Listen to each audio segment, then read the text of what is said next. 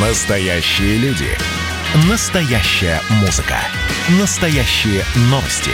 Радио «Комсомольская правда». Радио про настоящее. 97,2 FM. эм. Как дела, Россия? Ватсап-страна! Здравствуйте, друзья. Прямой эфир радио «Комсомольская правда». И мы начинаем программу WhatsApp страна О чем говорит Россия, чем живет страна. О новостях мы, конечно же, будем сегодня вам рассказывать. Но у нас еще и э, в студии происходят встречи с гостями. И сегодня, вот на ближайшие минуты, у нас гость, генеральный директор Большого театра Владимир Урин. Владимир Георгиевич, здравствуйте. Добрый день. И так хотелось бы сказать, ну вот и закончилось. Все не получается сказать, что все закончилось. И я не знаю, можно ли сейчас подводить какие-то планы и вообще строить что-то на будущее. Вот мне просто интересно, вы как генеральный директор, стратег, э, планы на будущее наверняка есть. Но все это, наверное, с большими, с большими ремарками у Большого театра. Да, конечно, безусловно. Вы знаете, обычно мы планируем на 3-4 года вперед, как делают все музыкальные театры, крупнейшие. Без этого просто невозможно э, производство.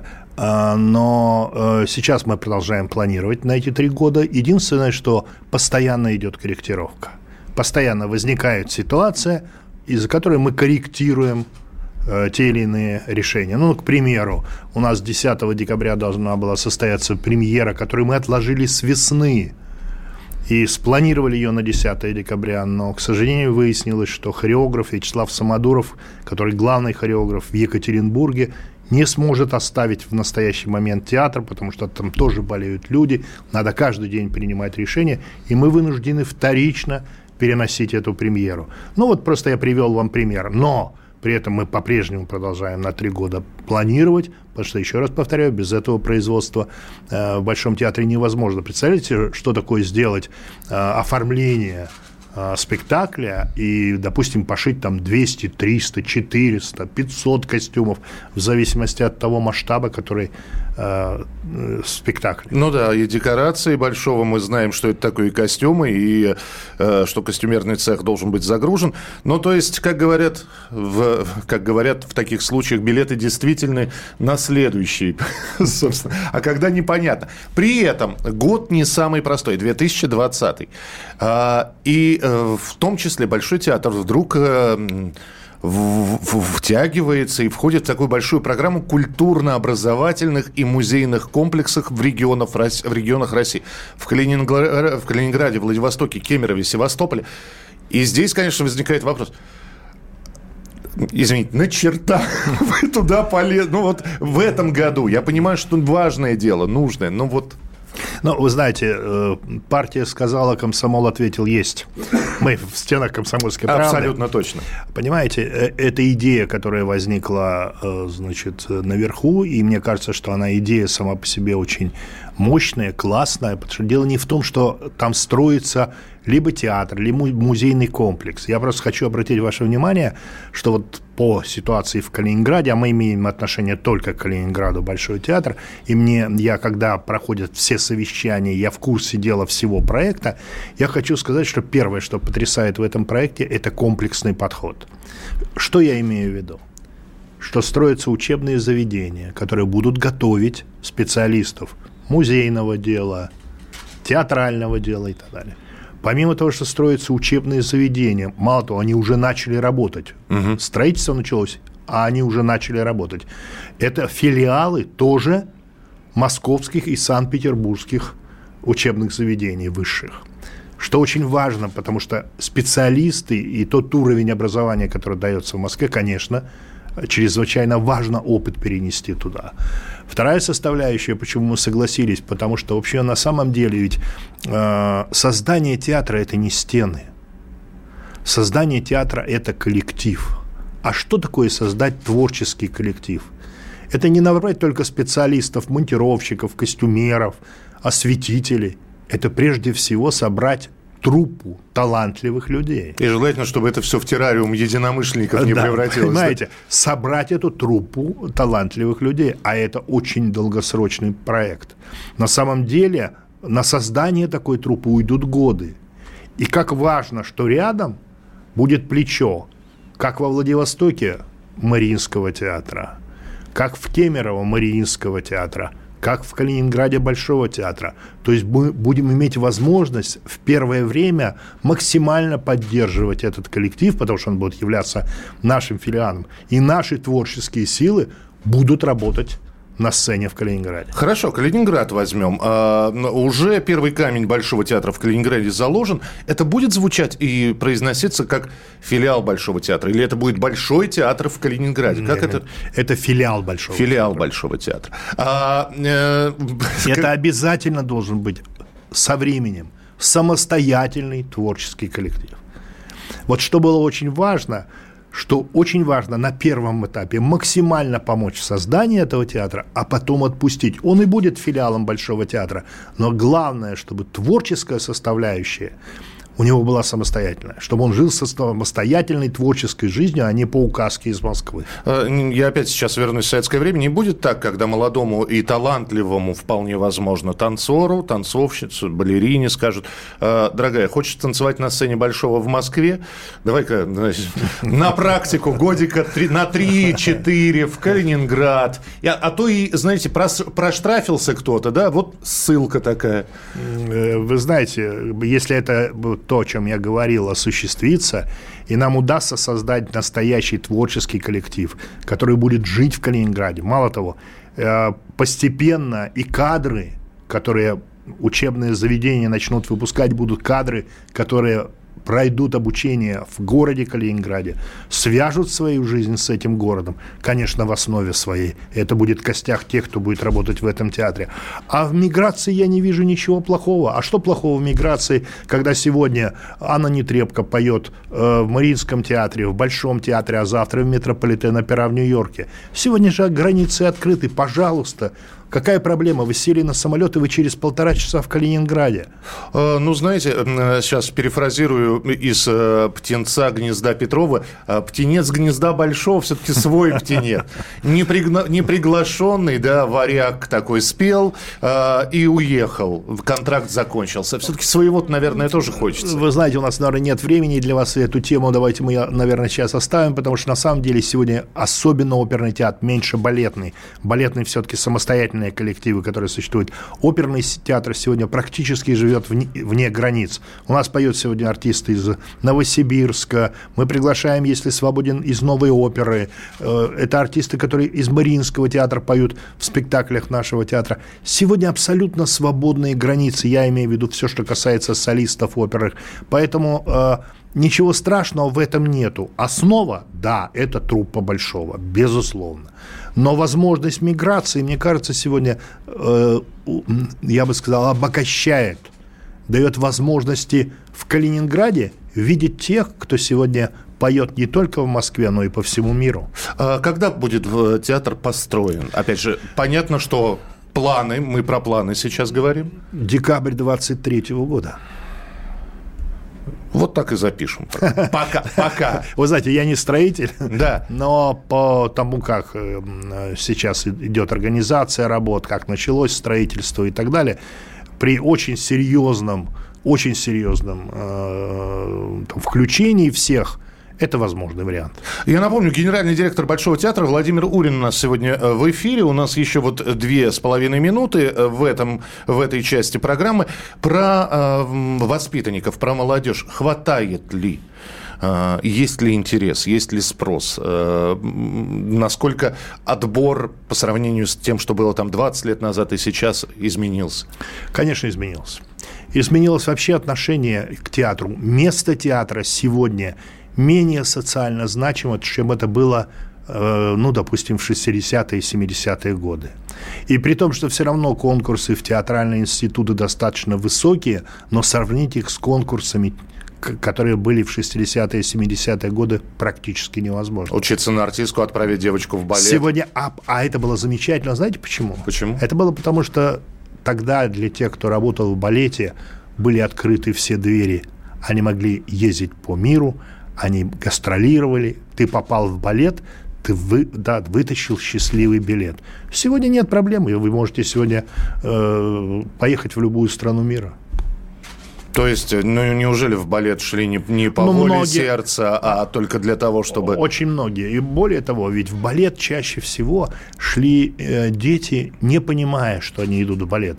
Это за них принимал решение, как и сейчас принимают решения родители – ведь ребенка отдают в том возрасте, когда он сознательно, за редким исключением, он увлечен танцем и так далее, но за редким исключением, можете себе представить, он сознательно выбирает профессию артиста балета. Можно в 7 лет выбрать сознательно э, профессию артиста Со балета? Со спортом то же самое, кстати говоря. Поэтому это вопрос совершенно другого порядка, но еще раз повторяю, слава богу, конкурс сегодня есть, он достаточно серьезный, но сравнить его, еще раз повторяю, с конкурсом, который был 40-50 лет назад, невозможно. Ну, а, если мы говорим про образовательные учреждения, а, это площадь, это территория, где должны дети заниматься. Это все бесплатно?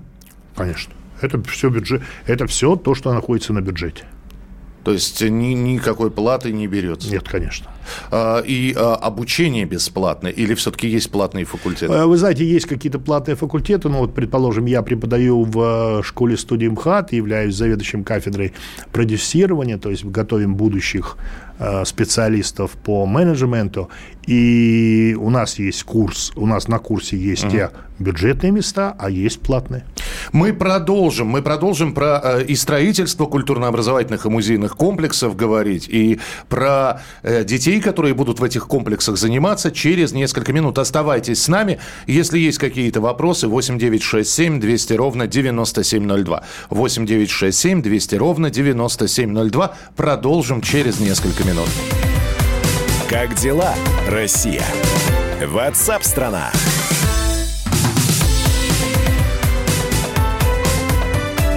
Как дела, Россия? Ватсап-страна! Итак, друзья, генеральный директор Большого театра Владимир Урин у нас сегодня в эфире. Мы говорим и не только про Большой театр, мы говорим про строительство культурно-образовательных и музейных комплексов. Культура идет в регионы, причем идет масштабно.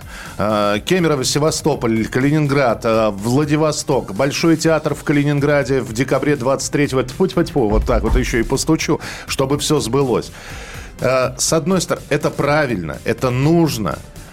А теперь самый главный вопрос – Э, а народ пойдет, а народ знает, вот э, пойдет ли человек, я не хочу, ни в коем случае сейчас, калининградцы, не бросайте в меня ничего тяжелого, но я не знаю, насколько вы любите балет, но будет ли заполняемость того же самого театра? Вы знаете, очень непростой вопрос, и к нему нельзя подходить легковесно, сейчас говорить высокие слова по поводу...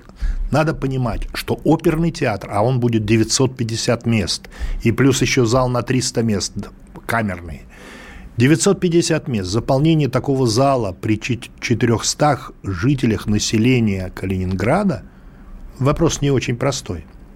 Потому что на самом деле э, потребуется достаточно серьезная, большая работа по этому поводу.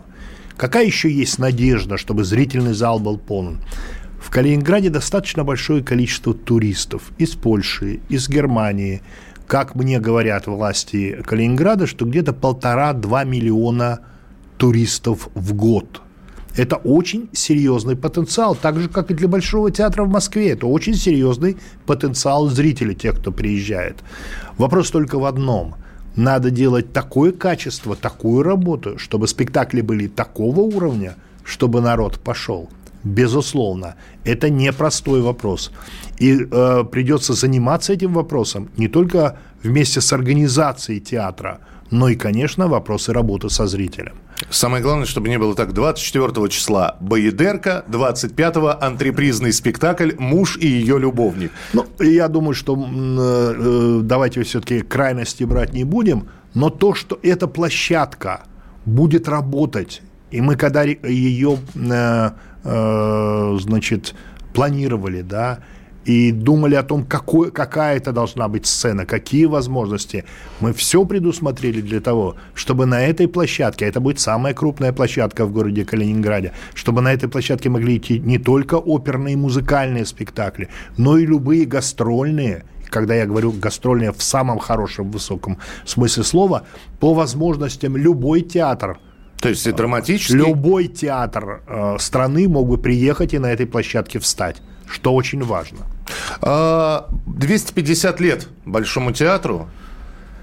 Как отмечать будем? Но, во-первых, еще 250 дожить надо, 250 Но... лет 20, сезон 25-26, но в связи с тем, чтобы мы понимали, что все-таки 250 а, лет такой культурной институции в мире – таких институций на самом деле культурных очень-очень немного. Я очень надеюсь, что это будет событие не российского масштаба, а гораздо более крупного.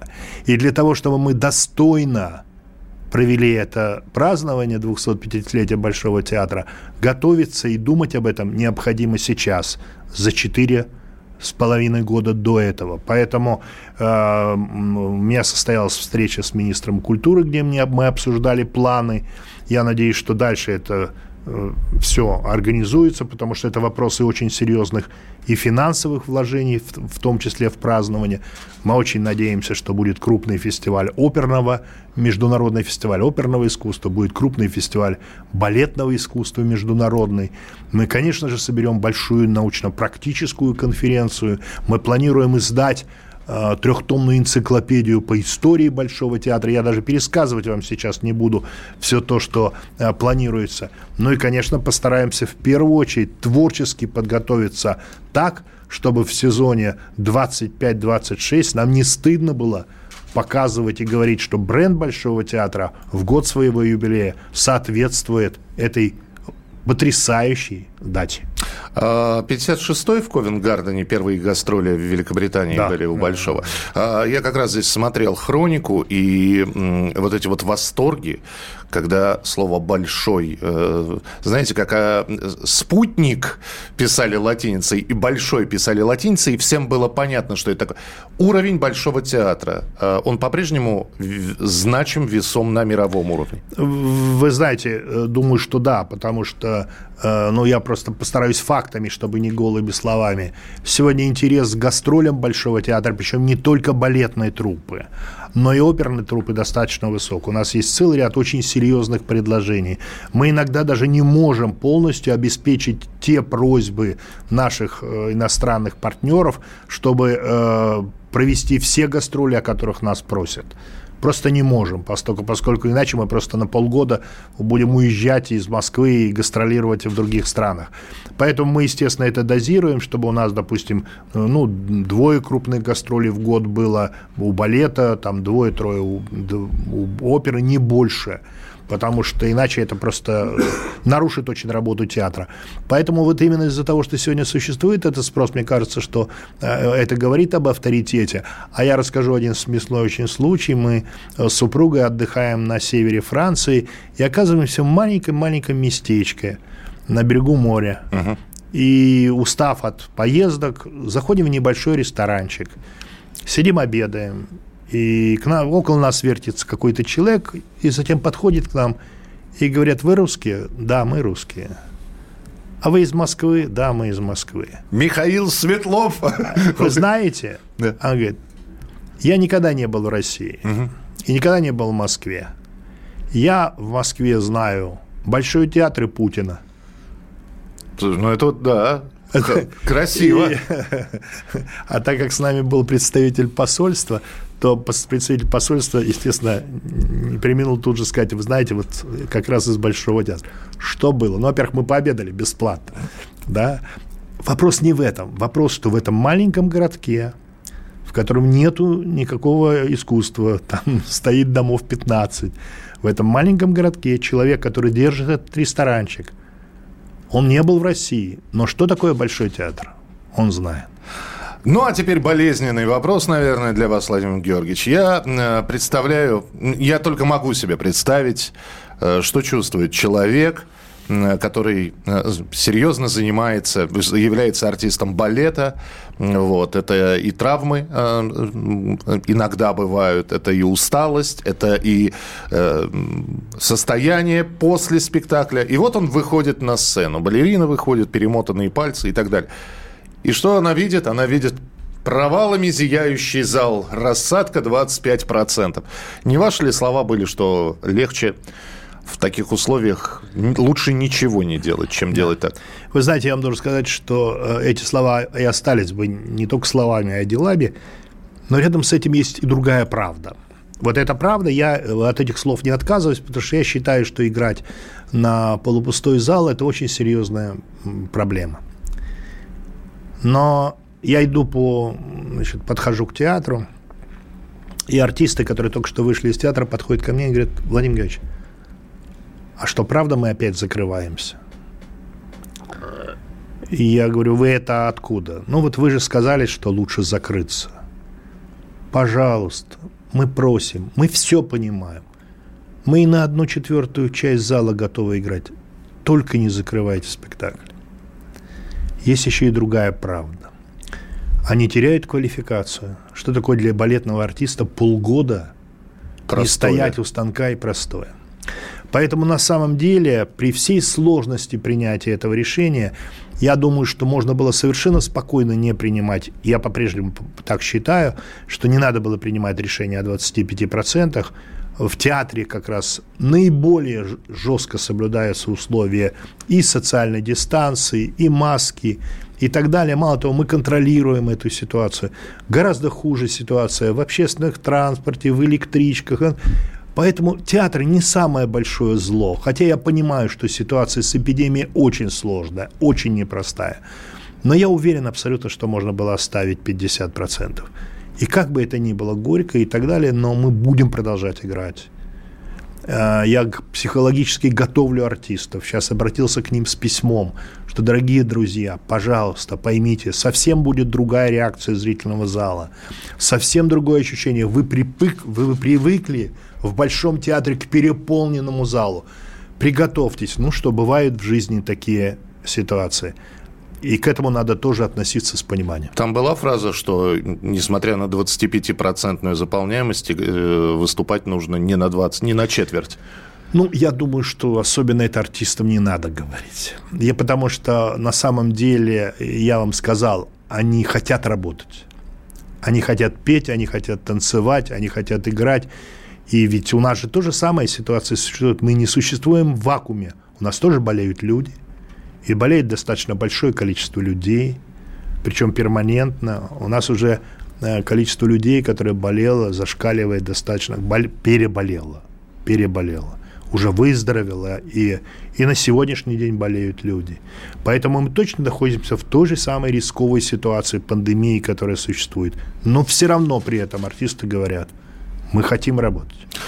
Владимир Георгиевич, э, давайте так, закроем этот год. Знаете, как э, говорится, руку поднимем, скажем э, одну, может быть, не очень эфирную фразу, вот, и, и бог с ним. А потом уже посмотрим, что будет дальше. А будет все-таки Большой театр в Калининграде, будут мировые премьеры, будет юбилей Большого театра. Приходите к нам еще, артистов приводите на, на интервью. Владимир Урин, генеральный директор Большого театра, был у нас сегодня в прямом эфире. Спасибо. Э, с наступающим мы закрываем этот 2020. Спасибо большое. Мы продолжим Спасибо. через несколько минут. Как дела, Россия? Ватсап-страна! страна